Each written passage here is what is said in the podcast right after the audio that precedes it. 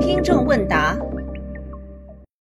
上周呢，我谈了人工智能预测世界杯之后啊，又收到了很多关于人工智能的问题。不过啊，我要诚恳的说啊，很多问题呢都超出了我现有的知识储备，我是真的回答不了。不过还有好几个问题啊，涉及到了人工智能对零售行业的改变。有人问我啊，这两年总是能听到一个引发争议的新名词，那就是新零售。有人说它会改变未来的零售业格局，有人说它就是一个伪概念。想听听我对新零售的看法。那我想在回答这个问题之前啊，我先提醒各位听众注意，我的这个节目呢不是一个财经类的节目，因此啊，虽然讲的是同一个话题，但我聚焦的点与财经类节目聚焦的点是不同的。我关注的焦点是话题背后的科学问题，我关心的是能不能满足你的好奇心。至于是否能帮助你挣到钱，我是丝毫不关心的。我想呢，按照惯例，我还是要先把概念定义一下。今天我谈到的新零售是指具有以下一些特征的零售：第一，特指线下购物。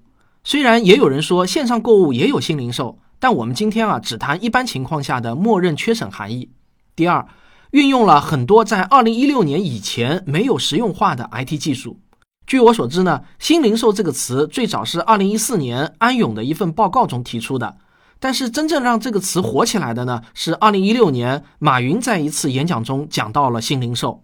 第三，把很多人工智能的技术应用到了零售中。好了，概念定义完毕，下面呢，我先直接回答听众的问题。我认为啊，新零售并不是一个伪概念，而是标志着一个新的体验经济时代的来临。先来说什么叫体验经济。一九九九年四月，美国学者约瑟夫·派恩和詹姆斯·吉尔摩两人合著了《体验经济》这样一本书。这个词呢，就是从这里来的。他们指出，体验经济是更高、更新的经济形态。我来给你举个例子啊，过去你爷爷奶奶那辈人想喝茶，可能啊是得拿着茶票去领，还不是想喝多少就喝多少，每个月都有限制。这个呢叫产品经济时代。为什么呢？就是因为啊，物资匮乏，经济发展不行。而到了你父母这辈呢，茶叶可以随便买了，可以去街上买，也可以去淘宝买，但可能啊，也就是买回家自己泡着喝。那再到你这一辈，路边一般的贡茶你可能还不喜欢，必须去喜茶这样的网红店。这种门店呢，往往装修的很精致，可以让你拍照发个朋友圈。同样是奶茶，还要做的花花绿绿的，盖子上呢还可以印上你和男朋友的大头照合影。去一趟门店，五感都被调动起来了。这个啊，就是体验经济。当然，像喜茶这样的，还谈不上是新零售，只能算是新零售的一个雏形。原因啊，就是它还没有把人工智能技术给结合进去。那比喜茶更进一步的例子啊，我也找到了一个。我看到一条新闻说，微信联合天天 P 图在悦诗风吟门店里推出了一款智能镜子。只要你去照一下，马上就能根据你的肤色推荐最合适的眼影盘。那对于经常逛美妆店不知道怎样挑选合适的眼影的妹子们来说啊，要是不好意思问导购，或者因为啊店内人太多，导购难以顾及的时候，往镜子前面一坐，马上就能看到适合自己的产品，甚至啊还能模拟适合的妆面，买完就可以溜了。而这款智能镜子里呢，则使用了基于人脸识别技术的人工智能。能实现刷脸支付等更多的功能。当然啊，很多听上去很美好的商业模式，真运营起来未必真的能受到欢迎。这种智能镜子到底实用不实用？我现在呢还是持保留态度的。我拿出来说事啊，可不是为他们打广告，我跟他们也没有半毛钱关系。我只是为了让你理解人工智能怎么运用到零售业中，找到的一个真实的案例。刚才举的这个智能镜子只是一个小儿科的应用。实际上，以人脸识别为核心的智能商业技术，可以在大型商超和连锁商店中发挥更大的作用。比如说，一个大型的连锁商店的重要特点，就是通过节约消费费用、薄利多销，争取更多的顾客，占领市场。这也就是说呢，连锁商店的总部会根据各个连锁门店不同的数据反馈来配货。确保连锁商店的商品种类既符合品牌调性，又满足门店所在区域内的顾客需求。因此，商业智能中的客流分析、消费者画像、优化商品摆放这些功能，可以极大的帮助总部的决策人员。过去啊，总部只能根据每个门店店员的手动计数来统计各个门店的客流。那有些 POS 机上啊，还会增加一个表示当前买单顾客性别、年龄的按钮。但是这种传统的方式效率是很低下的，而且能够采集的顾客信息也不是很多。那你知道现在都已经能做到什么程度了吗？前不久啊，Seven Eleven 在泰国一万一千家门店里使用了基于人脸识别的分析系统，通过人脸识别和行为分析技术来辨别那些忠实的顾客。分析顾客在店内的行动轨迹，并且向顾客推荐产品，甚至根据顾客走出门店时的表情来评估店内店员的服务水平。不止 Seven Eleven 这种随处可见的便利店，像 H&M、Zara 等时尚大品牌也开始通过人工智能、大数据等科技手段来提升店铺的运营效率。而沃尔玛就做得更厉害了。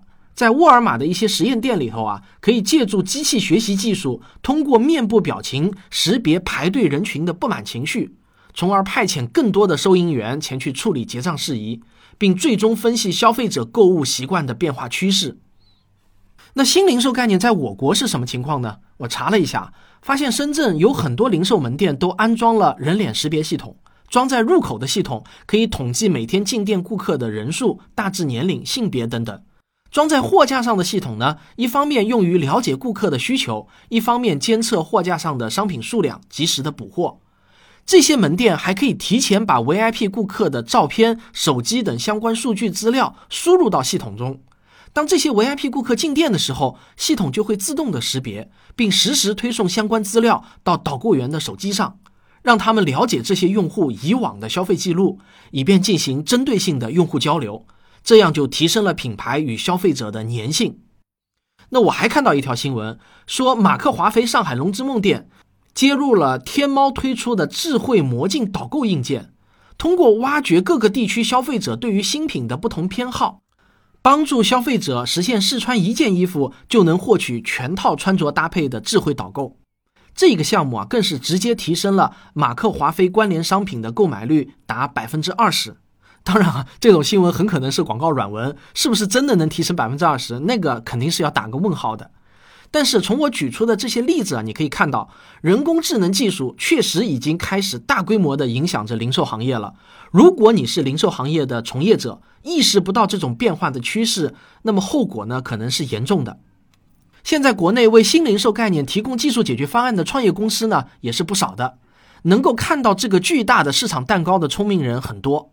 比如说啊，我们科学声音理性的力量演讲会的赞助商之一，广州图谱科技就是一家以人脸识别技术为核心的公司。他们在新零售的技术解决方案方面啊，做的是相当好。我这期节目的文稿写到一半的时候呢，我就想到了他们。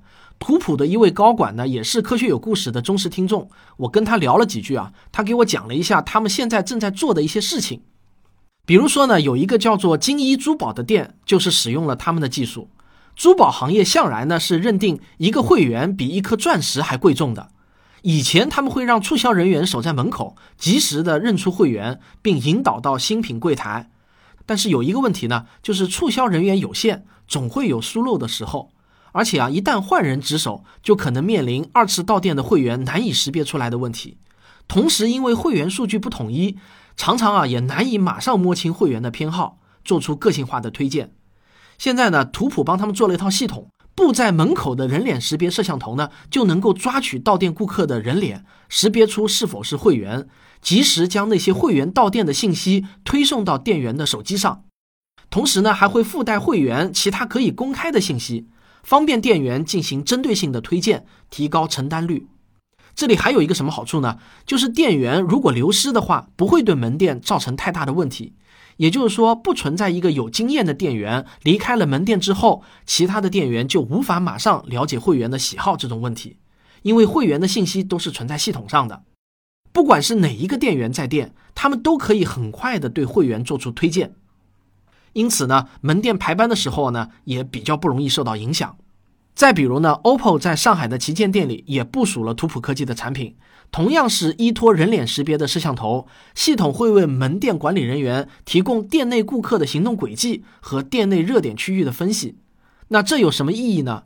事实上，根据后台系统显示的门店内的热点区域，在比对热区里放置的机型，管理人员很快就能知道哪几款手机是热门的机型，并且及时将结果反馈给总部，总部呢就可以调整销售策略了。